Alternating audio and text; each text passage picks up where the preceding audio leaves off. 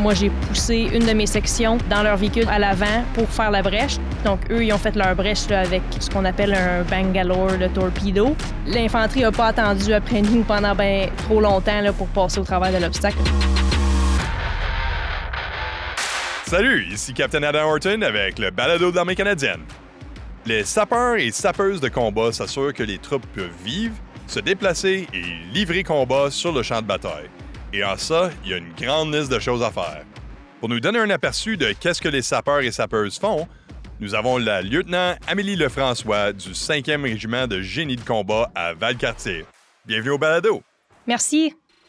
Donc, pour commencer, peut-être expliquer aux gens, c'est quoi un sapeur de combat? Un sapeur de combat, c'est euh, un métier là, qui, en gros, là, qui supporte de très près les métiers de manœuvre, donc euh, l'infanterie et les blindés. La job d'un sapeur de combat, c'est vraiment de soit permettre à nos forces amies euh, le mouvement ou d'empêcher le mouvement des forces ennemies. Puis au travers de ça, là, on a plusieurs spécialités qui nous permettent de faire ça. Puis il y a aussi un côté là, protection de la force là, qui est compris dans le métier de sapeur de combat. Si on pense à l'habilité de mouvement des soldats, qu'est-ce que ça a l'air d'une perspective d'un ingénieur? Ça peut être plusieurs choses différentes. Euh, si on y va là, dans un, un aspect un peu plus euh, combat, là, ça peut être quelque chose d'aussi simple que faire des brèches là, donc, euh, dans des obstacles ennemis. donc, ouvrir soit des champs de mines ennemis ou des ditches anti-chars ennemis ou quoi que ce soit là, pour permettre le mouvement des forces amies. Ça peut aussi être euh, la construction de ponts ou de radeaux là, pour traverser des cours d'eau ou des obstacles de ce genre-là. Euh, ou ça peut aussi être euh, du maintien d'itinéraire, donc confirmer des routes qui pourraient potentiellement avoir des explosifs de cacher dessus ou même là, juste aussi simple qu'il y a des routes endommagées. Donc, il faut s'assurer que ces routes-là soient bien entretenues là, pour le mouvement des forces amies. Et c'est pas difficile de concevoir aussi que le contraire de ça, c'est placer des obstacles, placer euh, des explosifs pour empêcher le mouvement des ennemis. Oui, exactement. Ouais. Est-ce que vous peut-être euh, expliquer qu'est-ce que ça a de l'air, cette expérience-là, comme ingénieur, d'aller puis créer des obstacles, euh, empêcher le mouvement ennemi? Ça peut être quelque chose de très varié. Là. Donc, euh, le métier d'ingénieur, en général, là, euh, on touche à beaucoup de choses. Donc, euh, que ce soit apprendre comment utiliser une variété d'outils, des outils hydrauliques, des chainsaws, des outils de base pour nous permettre de construire ces obstacles-là. Puis après ça, c'est vraiment apprendre les techniques avec tous les différents types d'obstacles qu'on peut mettre en place. Ça aussi, là, ça fait partie de l'expérience un peu pour, pour tout le monde. Ça me fait penser tout justement que pour les fantassins, on a plusieurs rôles différents. Tu es peut-être euh, un parachutiste ou tu as certaines spécialités dans la reconnaissance. C'est quoi les spécialités pour les sapeurs? Une fois que tout le monde est qualifié sapeur de base, les spécialités peuvent euh, aller dans plusieurs directions. Donc, on a le contre-explosif, on a aussi des plongeurs de combat. On a euh, des membres qui sont qualifiés en purification d'eau. Euh, on a aussi des membres qui sont qualifiés plus en pontage ou euh, en équipement lourd. Puis ça ressemblait pas mal à ça, les spécialités. Je pense que le rôle de tout ça, le plus connu, c'est le rôle de contre-explosif. Est-ce que vous pouvez expliquer ça un peu plus en détail? En gros, le, contre-explosif, ils vont être qualifiés pour euh, neutraliser tout ce qui est euh, non standard en termes d'explosifs. Donc, euh, tous les ingénieurs de base sont qualifiés pour neutraliser des munitions de standard qu'on pourrait retrouver, mettons, sur un vieux champ de bataille. Une munition standard, on est tous qualifiés pour s'occuper de ça. Mais le contre-explosif, il va vraiment en plus spécifique. Donc, il y aller avec les engins explosifs improvisés. Puis, ils vont aussi se spécialiser là, tout ce qui est dans l'utilisation de. Ils ont beaucoup de robots qui leur aident à faire ce job-là, puis ils ont des sous-spécialisations dans leur métier en tant que tel. Donc, on a la suite euh, E-Rock qui euh, supporte la clairance euh, et la confirmation d'itinéraires pour quand, quand, on travaille dans des environnements où il y a potentiellement une plus haute menace d'engins explosifs. Puis, dans le sens d'opération d'équipement lourd, c'est quoi leur rôle? Euh, l'équipement lourd va vraiment beaucoup supporter tout ce qui est les opérations de nos troupes de campagne. Donc, que ce soit dans le creusage de positions défensives ou euh, d'obstacles en lien avec les positions défensives, ou même que ce soit euh, la construction de, de pattes de gravel ou de routes, de sites d'atterrissage, d'affaires de même. Puis même, ça peut y aller jusqu'au déneigement. Là. on a beaucoup d'équipements lourds qui travaillent aussi en hiver pour supporter le déneigement puis nous permettre de faire notre job ou d'avoir accès aux endroits qu'on a besoin pendant l'hiver. OK, puis quel euh, équipement est-ce qu'ils utilisent? Ils en ont pas mal beaucoup. Euh, ça peut y aller, tu sais, le, le dozer, l'escavatrice. Ils ont des euh, MPEV qui ressemblent un peu à une petite pépine, mais style militaire. Ils ont des trocs dompeurs, donc on appelle ça soit des 10 tonnes ou des 15 tonnes. Ils ont aussi le chargeuse frontale. Fait que ce qu'on voit d'habitude dans une flotte d'équipements lourds, mettons, là, sur un chantier de construction, c'est pas mal ça qu'ils ont. Puis, ce qu'il y en est pour le pontage, comment est-ce que ça a de l'air, cette spécialité-là, en termes de comment est-ce qu'ils performent leur rôle? Le pontage, tous nos ingénieurs sont, euh, sont qualifiés de base pontage, donc on va tout apprendre à construire euh, les ponts qu'on a au sein des Forces armées canadiennes ou à faire des reconnaissances quand on monte plus haut dans les grades là, pour euh, des différents types de ponts. Mais nos spécialistes de pontage, c'est vraiment ceux qu'on envoie sur les cours plus avancés là, pour y aller un petit peu plus dans les détails puis être capable de plus s'orienter quand on rentre dans des, euh, opérations où il y a du pontage soit non standard là, ou euh, plus complexe. Est-ce que vous pouvez peut-être euh, expliquer un peu plus en détail les différents types de pontage que vous pouvez construire? Oui, donc on a le MGB, qui est un espèce de pont Lego là, vert euh, qui peut être euh, mis ensemble en différentes configurations là, pour avoir euh, soit différentes longueurs ou différentes capacités de support par rapport au véhicule qu'on veut passer. Par la suite, là, on a qu'on appelle le pont Acro qui est un pont Steel Truss Bridge. Donc, c'est un pont plus permanent qui va être euh, construit en utilisant euh, le support de l'équipement lourd. Par la suite, on a les ponts qui sont considérés euh, non standards. Donc, pour le monde qui sont peut-être un petit peu plus spécialisés, on peut potentiellement construire des, petits ponts à piétons à gauche puis à droite ou de quoi de bien temporaire pour une situation très spécifique où ce que nos autres ponts ne feraient pas l'affaire.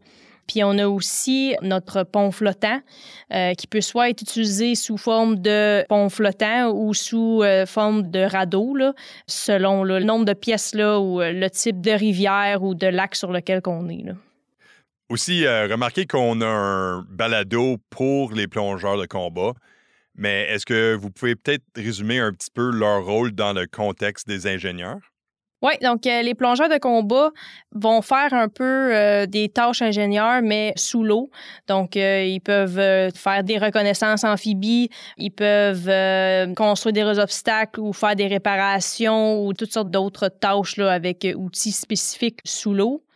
C'est pas mal ça qu'ils font, les plongeurs de combat. En termes de purification d'eau, ça donne bien parce que justement, récemment, il y, a eu un, euh, eu un incident dans une ville dans le nord où ce que, ils ont perdu accès à leur eau dû à une contamination. Puis en effet, euh, du personnel militaire ont été déployés pour faire la fonction de purification d'eau. Comment est-ce que cette équipe-là travaille? Cette équipe-là, c'est une équipe euh, qui travaille souvent ensemble parce que c'est quand même une petite équipe là, au sein au moins du 5RGC qui est qualifiée. Mais fait qu'on va avoir vraiment notre chef d'équipe, là, euh, c'est un caporal-chef là, qui, euh, qui a sa gang à lui, puis qui s'assure de gérer son monde. donc, il va s'assurer de superviser tout le montage de son équipement, la mise en place, s'assurer qu'il a choisi un bon site là, pour la purification d'eau, puis qu'il va gérer un peu les corps de travail de son monde parce que c'est des opérations là, qui roule 24 heures sur 24. Une fois que la machine est partie, euh, on veut que ça roule 24 heures sur 24 pour que ça devienne comme la routine. puis euh, on sort de l'eau propre à, des heures régulières. C'est demandant en personnel, fait que faut s'assurer de gérer notre monde comme faut pour vraiment couvrir notre 24 heures.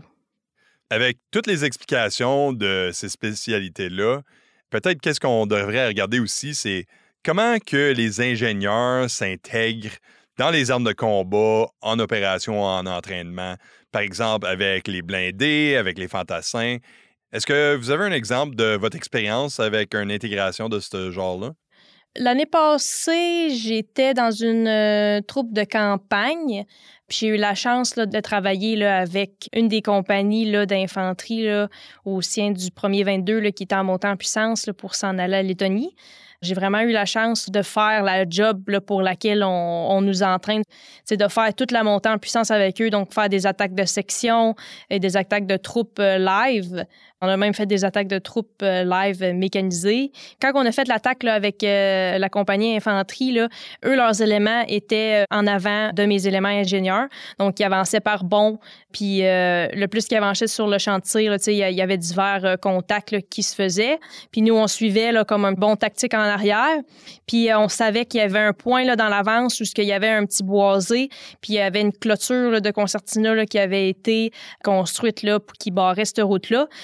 Le major a demandé le support euh, des ingénieurs. Donc, euh, moi, j'ai poussé une de mes sections dans leur véhicule de section à l'avant pour faire la brèche. Donc, eux, ils ont fait leur brèche avec ce qu'on appelle un Bangalore, le torpedo. Donc, euh, ils avaient tout préparé leurs affaires à l'avance parce qu'on avait eu de, la reconnaissance avant qui avait identifié un peu c'était quoi l'obstacle, à quoi qu'on devait s'attendre. Donc, ma section a été poussée en avant. Ils nous ont donné leur timeline, ils ont donné leur décompte, donc 3, 2, 1. Puis après ça, ils ont fait leur brèche explosive, ils ont clairé leur brèche rapidement, puis après ça, ils ont confirmé là, que euh, la brèche était claire. Donc, euh, la compagnie infanterie a ensuite pu euh, tout de suite le passer là, dans la brèche pour aller compléter leur attaque l'autre bord du boisé. C'était bien de voir que toutes les pratiques qu'on avait faites, ma gang avait vraiment travaillé fort, puis avait vraiment mis du temps là, pour faire toutes les pratiques, puis s'assurer que le processus de brèche allait se dérouler là, de façon aisée. Là j'étais vraiment contente qu'on fasse la brèche d'un temps qu'on avait dit qu'on allait faire. Puis l'infanterie n'a pas attendu après nous pendant ben trop longtemps pour passer au travail de l'obstacle. C'était valorisant de voir que le travail que mes membres au sein de ma troupe avaient investi ont, payé à la fin de la journée. C'est sûr que dans votre domaine, on parle des explosifs, contre-explosifs, il y a toutes sortes d'équipements à l'eau. Ça semble assez dangereux dans certains cas. Qu'est-ce qui vous donne la sécurité de faire votre rôle puis d'exécuter ces tâches dangereuses-là? Ça vient tout avec l'entraînement. Donc, quand on fait notre phase euh, de base d'ingénieur puis qu'on commence à travailler avec les explosifs, c'est vraiment quelque chose qui est très renforcé. Là, les mesures de sécurité quand on travaille avec euh, de la C4, les mesures de sécurité euh, quand on travaille avec des détonateurs. L'emphase est vraiment mis là-dessus, là, que ça devient de la routine euh, quand on fait un chantier explosif, comme quand que si l'infanterie ferait un chantier de 6-7 ou de 9 mm, c'est quelque chose qui pourrait aussi, c'est considéré dangereux. Là. Ça vient vraiment là, avec l'entraînement. Est-ce que vous pouvez nous décrire votre expérience d'entraînement comme qu'est-ce que ça avait de l'air? Qu'est-ce que vous avez fait? Pour les officiers, de mon côté, là, euh, les lignes directrices, c'est un petit peu, on, veut nous faire toucher à tout. Puis après ça, on met le gros là, sur euh, la pratique des exercices de planification. Donc, pour donner un exemple, on va apprendre un peu comment construire tous les obstacles. Puis après ça, par la suite, là, on va vraiment rentrer dans la planification de barrières d'obstacles et toutes ces affaires-là, où on va faire, mettons, si on compare avec un cours, euh, mettons, de membres durant, où ce qu'ils vont faire plusieurs euh, itérations là, de pontage pour vraiment là, solidifier là, c'est quoi la séquence, puis qu'il ait la chance là, de construire différents ponts dans différents rôles ou dans différentes positions là, pour les équipes de pontage. Euh, nous, les officiers, on va juste faire, mettons, un pont puis par la suite, on va vraiment se concentrer sur, OK, là, maintenant que vous savez à quoi ressemble vraiment la construction de ce pont-ci, on va faire euh, des exercices de planification pour une tâche de pontage parce que à la fin de la journée, comme officier, c'est vraiment ça notre travail. C'est pas d'être, euh, comme qu'on dit, les boots on the ground. C'est vraiment de, planifier là, euh, ces opérations-là. C'est quoi une journée de travail quotidien pour un ingénieur comme quand ils sont au régiment? Ça va vraiment dépendre euh, du temps de l'année. Si on est en planification, en préparation d'exercice, pour euh, ce qui est des membres euh, du leadership, ils vont être en train de vraiment de planifier là, qu'est-ce qu'on va faire là, une fois qu'on va être rendu dans les secteurs d'entraînement. On va faire toutes les demandes de secteur, s'assurer d'avoir des toilettes de disponibles, de commander de la nourriture, d'avoir de la munition, toute cette espèce de poutine-là. Puis euh, après ça, là, vraiment, là, nos membres dans nos troupes, on va faire euh, planifier de l'entraînement un petit peu là, pour se remettre à jour avant de se ramasser à faire les tâches euh, dans les secteurs d'entraînement. Donc, ça peut être aussi simple que faire une coupe de petites leçons là, pour réviser les procédures, pour des fouilles occupées, non occupées. Puis après ça, peut-être aller faire une coupe de petites pratiques là, dans les baies là, de toutes les troupes par la suite là, pour qu'ils soient plus à l'aise puis qu'ils se remettent un petit peu à jour avant qu'on se ramasse en exercice. Ça peut ressembler un petit peu à ça, là, une journée là, quand on est en préparation d'entraînement. sinon, ben, quand on est en entraînement, là, le monde va se ramasser là, dans les secteurs d'entraînement. Puis selon le format, là, euh, vont peut-être coucher là le soir ou euh, avoir la chance de retourner chez eux euh, puis de revenir le lendemain là, pour continuer l'exercice. Vous avez parlé des fouilles occupées et non occupées. Est-ce que vous pouvez expliquer ça un peu plus en, détail? Oui, ben ça, c'est un autre volet là, qui est compris un peu là, dans le les nombreuses tâches là, que les sapeurs y font. Pour les fouilles occupées, ça peut être, euh, on pense peut-être qu'il y aurait, euh, mettons, un site de fabrication d'explosifs euh, à tel endroit. Puis là, après avoir observé un peu le pattern de vie, on va peut-être éventuellement, là, en, conjonction avec les forces locales ou potentiellement aussi des équipes contre-explosives, s'organiser pour faire une fouille, puis essayer de trouver là, soit là, des preuves ou euh, des explosifs ou quoi que ce soit là, pour soit mettre fin aux activités là, qui ont été observées ou euh, un peu prouver là, que cet endroit-là, là, il y a des activités ennemies qui se passent. Là. Donc, euh, les fouilles occupées, c'est des fouilles quand il y a du personnel de présent dans la zone qu'on fouille. Donc, euh, si on arrive pour fouiller euh, dans une maison puis que les, occupants sont présents, ben là, c'est une fouille occupée. Parce que là, tu impliques le propriétaire là, dans ta fouille euh, pour assister aux manœuvres. Puis une fouille non occupée, c'est mettons, dans le cas qu'on trouverait là, euh, des morceaux d'explosifs dans la maison durant la fouille, puis c'est assez pour euh, procéder à un arrêt là, avec les forces locales, bien là, probablement que tout le personnel qui vivait ou qui était dans cette zone-là serait évacué. Puis là, comme qu'on peut plus demander l'assistance du propriétaire pour la fouille, on tomberait en fouille euh, non occupée. Donc, les fouilles non occupées, c'est beaucoup plus complexe et ça demande beaucoup plus de temps que les fouilles occupées. Oui, c'est sûr. Pourquoi est-ce que vous êtes joint au, sapeur? En général, je me suis joint à Force parce que j'étais pas trop certaine euh, où ce que je voulais m'en aller dans la vie. Puis l'option d'aller au collège militaire la première année était gratuite. Fait que ça me donnait l'option d'un peu aller voir c'était quoi les forces. Puis si j'aimais pas ça en dedans de la première année, je pouvais me réorienter par la suite. Mais finalement, j'ai décidé de rester. Puis pourquoi j'ai choisi ingénieur? Ben un petit peu comme tout le monde. Là, j'imagine, je suis allée regarder les petites vidéos en ligne là, euh, sur le site des forces. Puis euh, j'avais l'impression que le métier ingénieur euh, avait vraiment beaucoup de diversité. Puis en plus de ça, je voulais faire un bac euh, en génie. Donc, euh, je trouvais que ça, ça s'alignait quand même bien. Là. Fait à partir d'ici, c'est quoi les prochaines étapes pour vous? Pour moi, je vais probablement. Ben là, je suis sur mon premier tour au régiment. Donc, d'après moi, euh, si c'est pas cet été, ça va être l'été prochain. Je vais être posté sur mon mon tour externe au régiment. Donc, je vais aller un petit peu voir, euh, travailler euh, à l'extérieur d'une unité de combat là, pour euh, essayer d'avoir une expérience différente. Donc, c'est pas mal ça qui s'enligne pour moi là, dans les prochaines années. Ben, bonne chance à votre recherche de nouvelles expériences. Puis, merci d'avoir été sur le balado. Ah, il n'y a pas de problème. Merci à vous. Ça, c'était la lieutenant Amélie Lefrançois du 5e régiment de génie de combat à Valcartier. Et moi, je suis Capitaine Adam Horton pour le balado de l'armée canadienne. Prenez soin de vous.